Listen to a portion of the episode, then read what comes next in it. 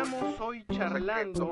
que los, los cuidados que ha tenido. Eh, realmente. Tercera silla. La sección de bienestar financiero. En entrevista con. Pues déjenme contarles que el rinoceronte enamorado estrena temporada. Esta compañía, la que nosotros apreciamos muchísimo, que ha hecho un, enorme y poderosísimo trabajo teatral en San Luis Potosí. Pues este fin de semana presenta a la compañía Realidades Asimétricas y tenemos muchísimo gusto de recibir al director Ignacio Ferreira. Ignacio, gracias por estar en este espacio. Gracias a ustedes, buenos días, muchas gracias por recibirnos. Y Daniela Palau. Palau. ¿Cómo estás, Dani? Hola. Bienvenida. Muy bien, muchas gracias, gracias por, por invitarnos. Ambos creadores tienen un gran proyecto, estrenan obra el día de hoy. Cuéntenos, Ignacio, cuéntanos lo que presentan hoy y lo que van a presentar el fin de semana, por favor. Sí, muchas gracias. Pues mira, presentamos hoy y mañana la obra concerniente al albedrío. Es una obra que hicimos poquito antes de que estallara la pandemia. Estábamos queriendo hablar de este tema tristemente tan vigente que son los feminicidios en México, la violencia contra la mujer, la imposibilidad de las mujeres de decidir sobre sus cuerpos, sobre sus vidas, sobre sus anhelos. Eh, y justo en la pandemia se nos atravesó, no pudimos estrenar, pero finalmente es un proyecto que salió, logró salir a la luz eh, unos meses después y que ha sido recibido pues muy bien. Estuvimos en la Muestra Nacional de Teatro, estuvimos en el Festival Internacional de, la, de Teatro de la Ciudad de México y ahora estamos en medio de una gira donde estamos llevando nuestro trabajo eh, por muchos estados del país, por 14 estados del país estamos mostrando nuestras obras y ahora nos toca en San Luis Potosí y estamos felices de estar en el espacio de El Rinoceronte Enamorado. Ignacio, parten de esta obra, parte de un hecho real. Eh, así es, es una obra que su detonante fue un feminicidio real, un caso muy cercano al equipo de trabajo y esto nos hizo reflexionar y pensar en cómo queríamos hablar de, este fenómeno eh, por supuesto sin, sin lucrar con el dolor, si, es un tema muy sensible obviamente, pero nos pareció importante hablar y luego resultó además que en la pandemia se incrementaron los feminicidios eh, en un momento, entonces nos pareció todavía más, más importante y más relevante hacer todo lo que estuviera en nuestras manos para reflexionar en torno a esto. Acaban de decir dos cosas que a mí, bueno, me, me parecen que deben ser por conmovedoras, por difíciles, llevarlas al, al escenario. Eh, Daniela, eh, una historia cercana a ustedes. Una cosa es que nosotros estemos narrando periodísticamente los hechos que acontecieron en Puebla, en Guanajuato, en distintos estados del país o en distintos municipios. Y otra cosa es que estamos hablando de alguien que conocimos, de alguien cercano y de alguien donde vimos cómo se rompía, conocimos el dolor de la familia. Eh, pues debe ser difícil, ¿no, Daniela Palau? Sí, la verdad es que lo vivimos muy de cerca y precisamente lo que dices es muy importante. Eh, con toda esta vorágine de, de, violencia solemos quitarle rostro a las víctimas, se convierten en datos, se convierten en números.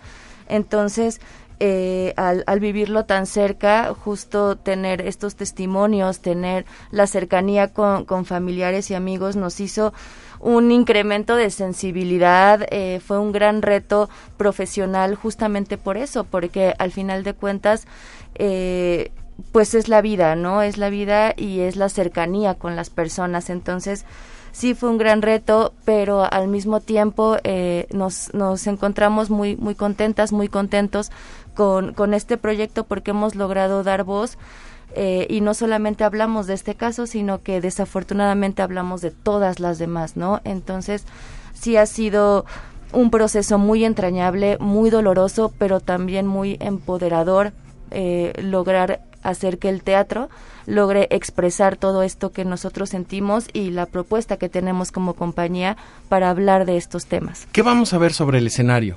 Cuéntanos un poquito. Eh, pues el, el trabajo de, de la compañía va de dos actrices que, que se confrontan a sí mismas, es un viaje a la psique, a la emocionalidad, a los sueños, a todo lo que ocurre con, con una mujer ante la violencia que sistemáticamente se ejerce sobre nosotras.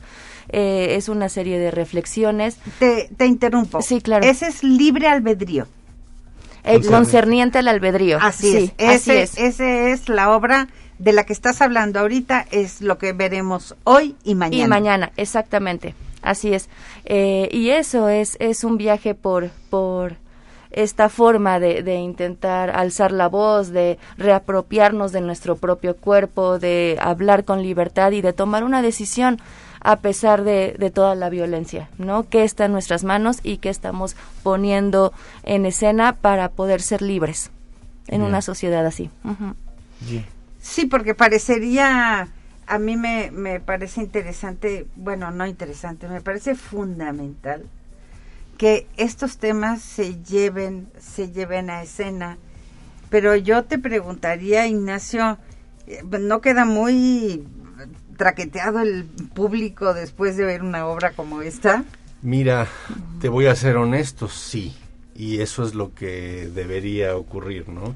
Desgraciadamente, como, como decía Daniela, a veces eh, ante, ante esta ola que parece no terminar desde hace tantos años en nuestro país, nos volvemos un poco insensibles, nos, nos volvemos un poco apáticos frente a esto. Eh, y lo más importante nos parece es que el público se ponga un ratito en los zapatos de una mujer, que logre entender, tanto hombres como mujeres, eh, reflexionar un poco al respecto, empatizar con las mujeres y evidentemente hacer eso sí nos deja con una sensación muy agridulce al final de la obra.